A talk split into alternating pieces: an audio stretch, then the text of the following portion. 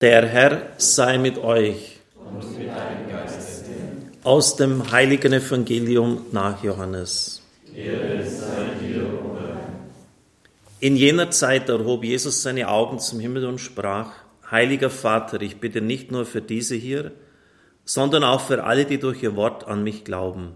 Alle sollen eins sein. Wie du, Vater, in mir bist und ich in dir bin, sollen auch sie in uns sein, damit die Welt glaubt, dass du mich gesandt hast. Und ich habe ihnen die Herrlichkeit gegeben, die du mir gegeben hast, denn sie sollen eins sein, wie wir eins sind, ich in ihnen und du in mir.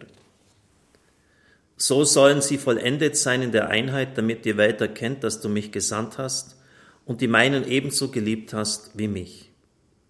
Vater, ich will, dass alle, die du mir gegeben hast, dort bei mir sind, wo ich bin Sie sollen meine Herrlichkeit sehen, die du mir gegeben hast, weil du mich schon geliebt hast vor der Erschaffung der Welt. Gerechter Vater, die Welt hat dich nicht erkannt, ich aber habe dich erkannt, und sie haben erkannt, dass du mich gesandt hast. Ich habe ihnen deinen Namen bekannt gemacht und werde ihn bekannt machen, damit die Liebe, mit der du mich geliebt hast, in ihnen ist und damit ich in ihnen bin. Evangelium unseres Herrn Jesus Christus. Lob sei dir, Christus.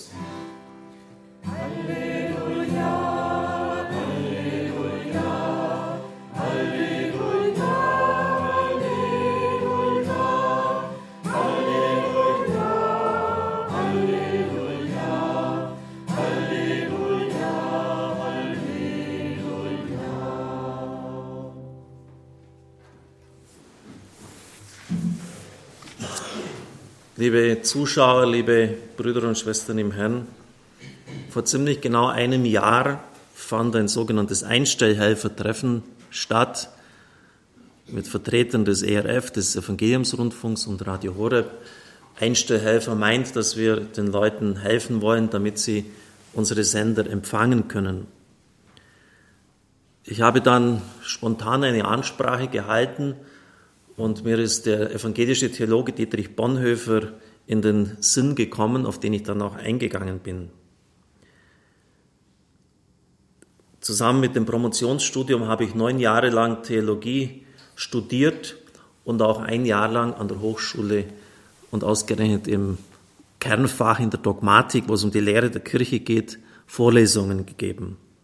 Das heißt, ich erwähne dies deshalb, ich bin ein Gewissenstäter. Ich weiß ganz genau, warum ich was, weshalb sage. Und wenn jemand nach zehn Jahren Reflexion das immer noch nicht weiß, dann hat er irgendwie den Beruf verfehlt. Die Jugendlichen würden heute sagen, ich bin ein Hardcore-Vertreter. Das heißt noch lange nicht, dass ich ein Hardliner bin. Das ist wichtig, äh, das vorauszuschicken, weil jetzt vielleicht manche erstaunt werden, sein werden über das, was ich sage. Ich halte auch nichts von einer Ökumene des Unglaubens den man heute oft auch antreffen kann. Ich glaube eh nur noch so wenig, du glaubst eh noch so wenig in der anderen Konfession, lasset uns gemeinsam. Das bringt gar nichts. Denn wenn alle schon eins wären, wenn man eh schon gleich ist, wie man sie oft bei den Leuten hören kann, warum dann noch zwei Kirchen? Dann wäre es Machtstreben, Bosheit oder Dummheit, dass man immer noch zwei Konfessionen hat.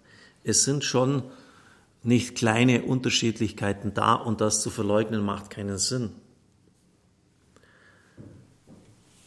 Damals stand der 70. Todestag von Dietrich Bonhoeffer bevor und ich habe mir überlegt, was hat diesen Mann getragen, was hat ihn umgetrieben in dieser Situation, als er des Hochverrats angeklagt war. Er wusste ja, was das im Nazi-Deutschland bedeutete. Da wartet das Todesurteil, da wartet der Strang auf ihn. Und wir wissen ziemlich genau, was dieser Mann gedacht hat. Er hat nämlich Briefe geschrieben. Er hat ein Gedicht formuliert, das ist Ihnen bekannt, es ist auch im neuen Gotteslob aufgenommen worden. Es heißt, von guten Mächten wunderbar geborgen. Das sind Engelsmächte, die ihn bergen. Erwarten wir getrost, was kommen mag, getrost. Gott ist mit uns am Abend und am Morgen und ganz gewiss an jedem Tag. In diesem Wissen schreibt Bonhoeffer einmal, dass Gott mit uns ist, müsste jede Angst vor der Zukunft überwunden sein. Das hebräische Wort Emmanuel heißt auf Deutsch Gott ist mit uns. Also genau diesen Gottesnamen hat er in dieses Lied eingeflochten. Er fühlt sich offensichtlich geborgen, er erwartet getrost, was kommen mag. Er weiß, dass Gott mit uns ist. Und natürlich hat ihn auch die kreatürliche Angst des Menschen vor dem Tod, vor dem Verlöschen erfasst. Und er schreibt auch in dieser Zeit, dass er erst Luther wirklich verstanden hat, weil er immer wieder auch von Anfechtungen und Versuchungen geschrieben hat. Er sagt, das ist wie, wie eine Bestie, wie ein Tier, das aus dem Dunkel plötzlich auftritt, das dich anfällt und das dir die Sicherheit und den Boden unter den Füßen wegzieht. Also diese Erfahrung hat er schon auch gemacht. Das muss man ehrlichkeitshalber auch erwähnen. Aber im letzten hat sein Vertrauen ihn bis zum Gang auf das Schafott durchgetragen. Römer 8, was kann uns, ist Gott für uns, wer ist dann gegen uns? Wieder dieses hebräische Wort Immanuel, wenn Gott mit uns ist. Wer soll dann uns schon gegen uns sein? Was kann uns scheiden von der Liebe Christi? Ich bin gewiss, weder Tod noch Leben, weder Engel noch Mächte noch Kräfte, weder Gegenwärtiges noch Zukünftiges, weder Gewalten der Höhe oder der Tiefe noch irgendeine andere Kreatur können uns scheiden von der Liebe Gottes, die in Christus Jesus ist, unserem Herrn. Das hat diesen Mann getragen. Und dann hieß es eines Tages, in den Apriltagen des Jahres 45, gefangener Bonhoeffer mitkommen. Die letzten Worte, das ist das Ende, für mich der Beginn des neuen Lebens.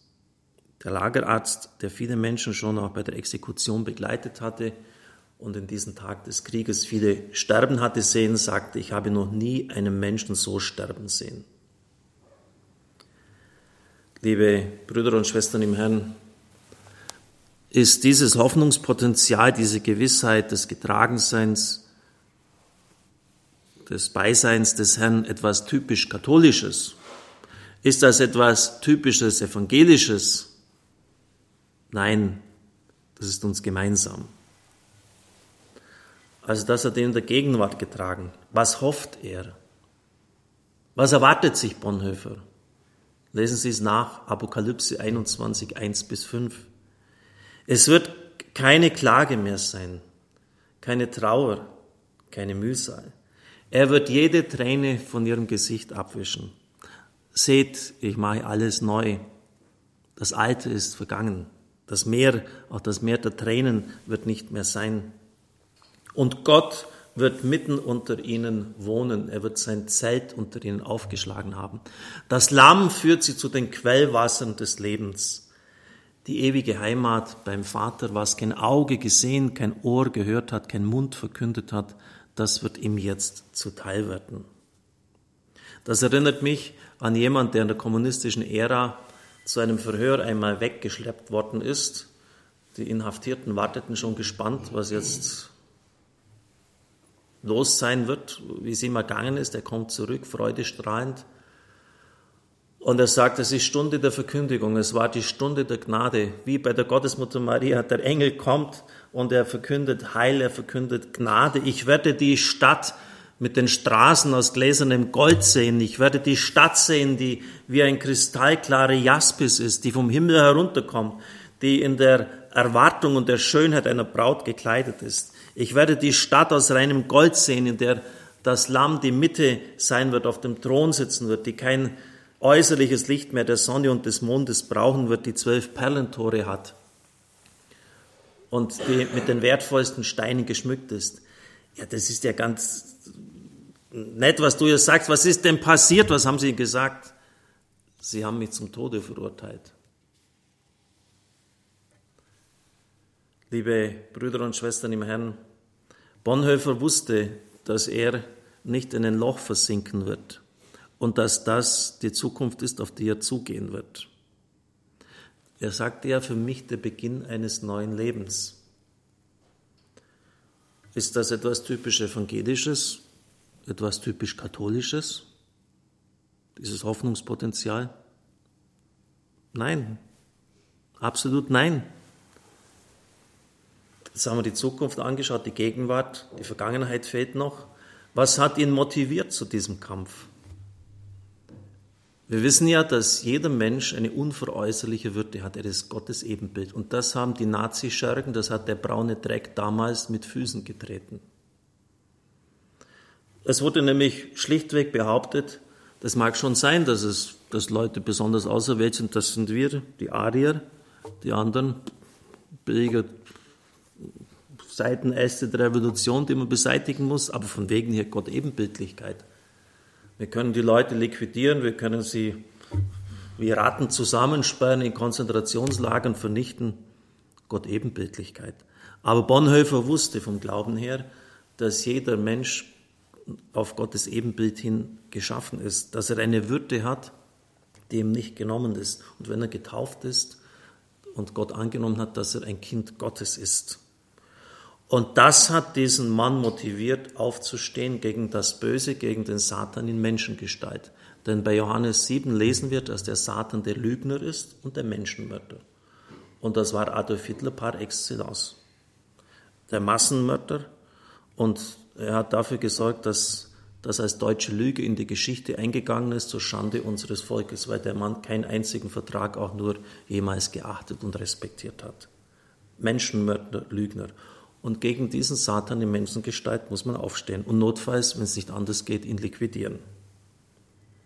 Das hat ihm Kraft gegeben, aufzustehen. Das Beispiel des Herrn, der auch seinen Weg gegangen ist, der nicht um Gnade gewinselt hat, der für Pontius Pilatus das Zeugnis abgelegt hat, das Beispiel der Apostel, die Aufforderung des Evangeliums zur Furchtlosigkeit, das Wissen, Kind Gottes zu sein aus der Taufe und vor allem auch, man höre und staune, die Beichte.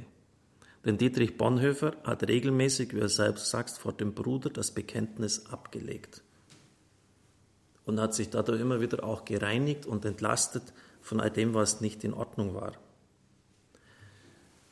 Liebe Brüder und Schwestern im Herrn, ist wenigstens das jetzt etwas spezifisch Evangelisches oder etwas spezifisch Katholisches? Nein, überhaupt nicht. Das ist uns gemeinsam. Wenn man das einmal so in der Situation von Bonhoeffer bedenkt, und da ist mir wirklich damals so ein Licht aufgegangen, dann meine ich, dass man die Unterschiede nicht allzu sehr akzentuieren sollte. Sie sind da, habe ich auch eingangs gesagt. Und wenn ich darauf angesprochen werde etwa im Radio, bringe ich das auch ins Wort und sage, warum wir so glauben, die anderen so. Und dann soll jeder sich selber sein Bild machen und entscheiden, was er für richtig hält. Aber ich glaube, wir sollten sie nochmals nicht allzu sehr akzentuieren, zumal die Herausforderung, der wir uns heute zu stellen haben, nur gemeinsam zu bewältigen ist.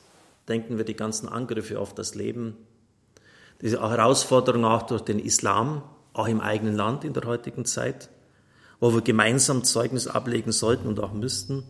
Denken wir einen aggressiven Säkularismus, der auch in unsere eigene Kirche eingedrungen ist, wo man das Evangelium unglaublich relativiert und es nur noch zu einer Märchengeschichte verkommen lässt.